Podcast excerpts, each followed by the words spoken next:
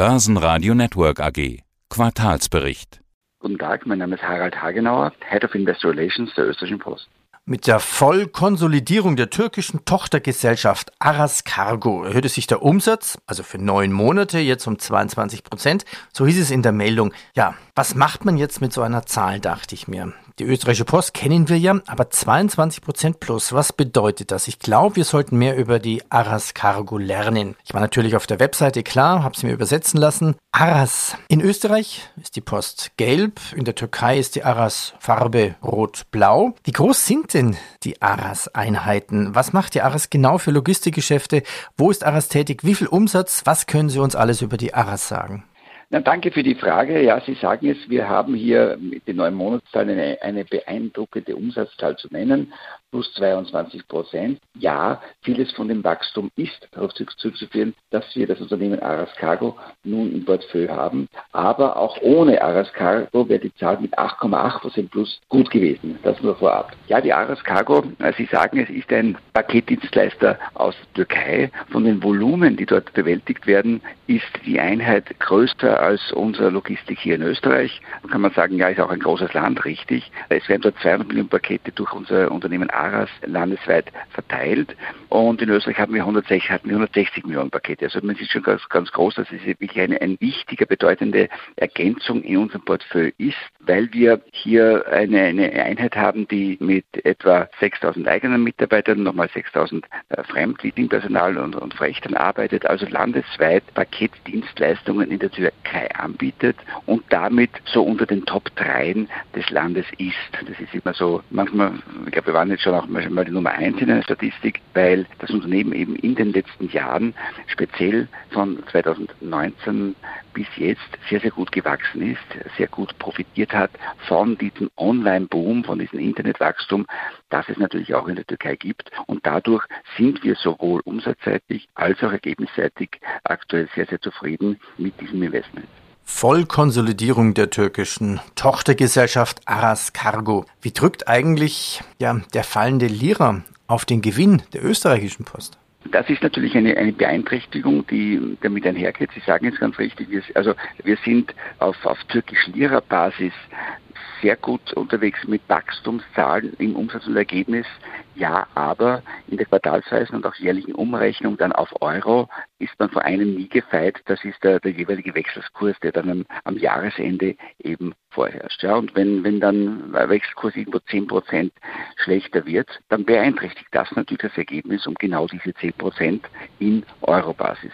Ich glaube, mit dem muss man leben. Das ist etwas, was man nicht äh, mit absichern kann. Alle Tendenzen und Inflationserscheinungen im Land sind natürlich gehatcht, so sagt man. Also da sind Zukäufe und Verkäufe in der gleichen Währung. Aber vor einem ist man nie gefeit vor Wechselkursveränderung, die am Jahresende natürlich in der Bilanz zutage kommen.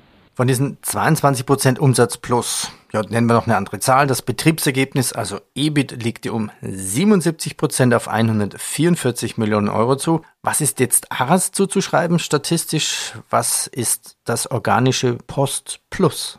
Ja, auch hier ist es, ist es ähnlich. Also auch hier sehen wir eine, eine Zuwachszahl in, in ähnlicher Größenordnung, die aus der Türkei kommt. Wir, wir sind derzeit sogar von der Profitabilität am Umsatz ein Tick besser unterwegs als im Österreich-Geschäft. Wir weisen ja in Summe eine, eine Marge auf, die in etwa bei, bei 8% liegt, auf den, auf den Gesamtkonzern betrachtet. Und wenn man so einen Margenvergleich anstellt, woher kommt denn dieses Ergebnis, kann man derzeit sagen, eine sehr gute Marge, eine bessere Marge haben wir nach wie vor im klassischen Briefgeschäft als im Paketgeschäft. Paketgeschäft ist traditionell so irgendwie um die, um die, um die 8%. Aber wir sehen, dass die Kollegen in der Türkei derzeit eine Marge abliefern, die über den 10% liegt. Also wir sind mit der Ertragssituation, mit der Ergebnissituation unserer türkischen Tochter sehr, sehr zufrieden. Ist doch gut, wenn Sie zufrieden sind. Der Fokus der Post AG liegt ja weiterhin auf Investitionsprogramm zur Kapazitätssteigerung, so hieß es. Also was sind hier die Pläne und wie viel wird denn investiert? Wir sind hier, ich würde sagen, fast über, etwas über der Hälfte unserer Ausbaupläne, die wir in 2018, 2019 schon mal definiert hatten, denn es war damals schon klar und absehbar mit dem riesen Wachstumsraten, die aus dem E-Commerce kommen, ist es notwendig, sich zu verdoppeln, in der Leistungsfähigkeit zu verdoppeln, heißt Sortierschritte, Sortierkapazitäten über Nacht anzubieten, die einfach doppelt so viel Paketmengen durchschleusen, wie es noch früher notwendig war. Und dafür musste und muss investiert werden. Das ist ein, wie gesagt, ein Programm, das 2018 gestartet hat, irgendwo bis 2022 oder, oder Mitte 23 gehen wird.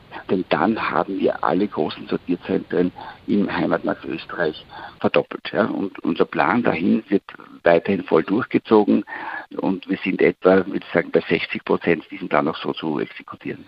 Schauen wir uns mal die Anteile an. Also der Anteil Division von Paket und Logistik liegt bei fast 50 Prozent, also 49. Der Anteil der Division Brief- und Werbepost reduziert sich mittlerweile bei 48 Prozent. Was sind denn die Prognosen? Also von was gehen Sie aus, wie sich dieses Verhältnis ändern wird?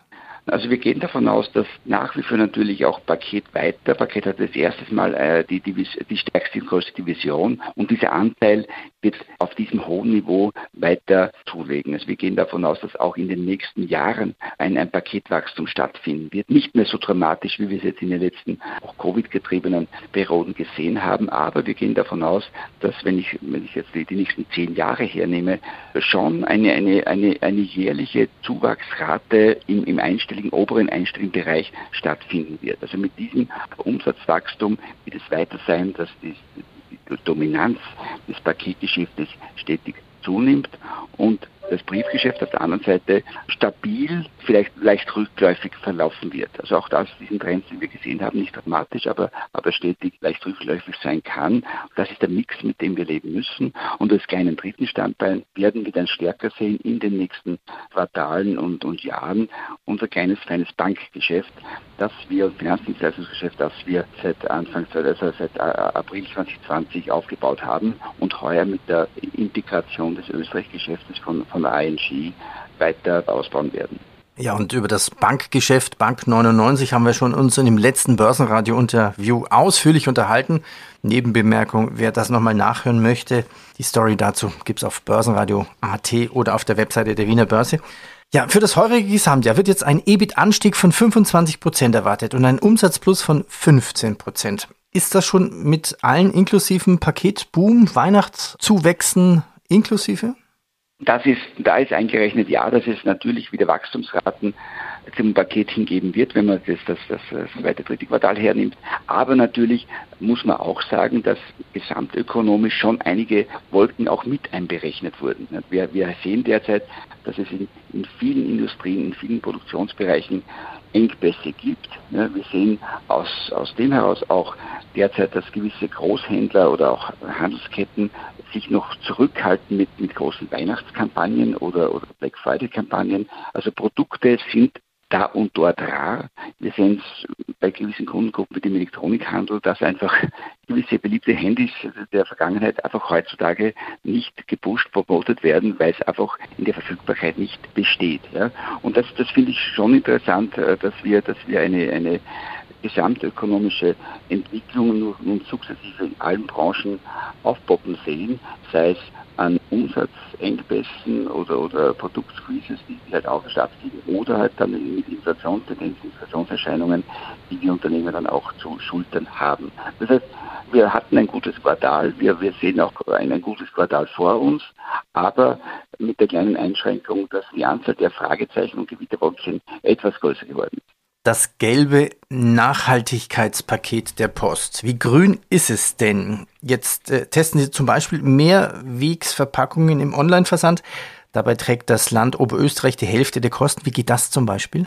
Wir als Postdienstleister sind natürlich äh, gefordert, wenn wir an die, an die grüne Wende denken, wenn wir daran denken, dass wir uns verstärkt äh, Richtung, Richtung äh, Zero Emission bewegen wollen, äh, unsere Logistik umzubauen. Ja, aber nicht nur im, im, internen Geschehen, also nicht nur in unseren Gebäuden, nicht nur in unseren Fahrzeugen wollen wir aktiv werden, sondern auch das, was jeder Mensch sieht, nämlich die, die Pakete und Briefe, die ankommen. Auch hier haben wir uns Überlegungen gemacht, wie wir hier den Fußabdruck äh, verbessern können. Und Fußabdruck im Gebindebereich heißt natürlich, natürlich Recyclingfähigkeit. Also wir haben hier von, von kleinen Kuverts bis hin zu großen Boxen und Weinpaketen uns Lösungen einfallen lassen, die auf, auf Lebenszyklen gehen äh, und Wiederverwendbarkeit von gewissen Gefäßen bis hin zu 50, 100 oder sogar beim Weinpaket bis, bis 120 Zyklen.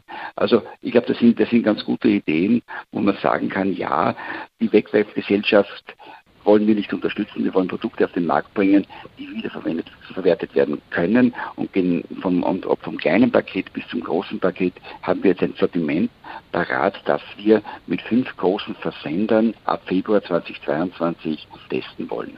Was gibt es noch Grünes bei der gelben Post?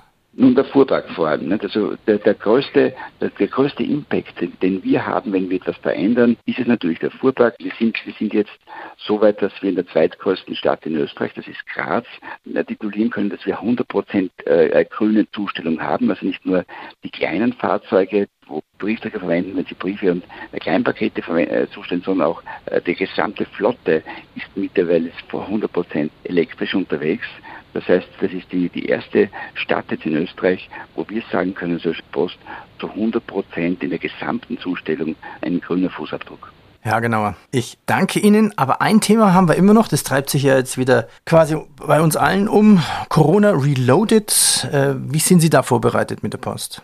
Es stimmt. Ähm, etwas unerwartet poppt ein, ein, das Thema nochmal hoch und wir sehen es regional zwar sehr unterschiedlich, aber doch auftreten, auch in Österreich, dass, dass man Sorge haben muss, äh, in, in der Belegschaft natürlich, dass ja keine, keine Hotspots entstehen. Auch wir mussten unsere Maßnahmen intern wieder verschärfen. Wir haben eine in, in unserer Belegschaft ganz gute Durchimpfungsrate von, von landesweit 80 Prozent, aber trotzdem, glaube ich, muss man vorsichtig sein, und mit, mit äh, erneuten Einführen von Mindestabständen, Maskenpflichten und so weiter, Testpflichten, dass die gerade zur Weihnachtszeit sehr wichtige Leistungsfähigkeit hochgehalten werden kann. Also man muss dann wieder Maßnahmen verschärfen. Ja, genau. Ich danke Ihnen. Danke. Ich danke Ihnen. Schönen guten Tag. Börsenradio Network AG. Quartalsbericht.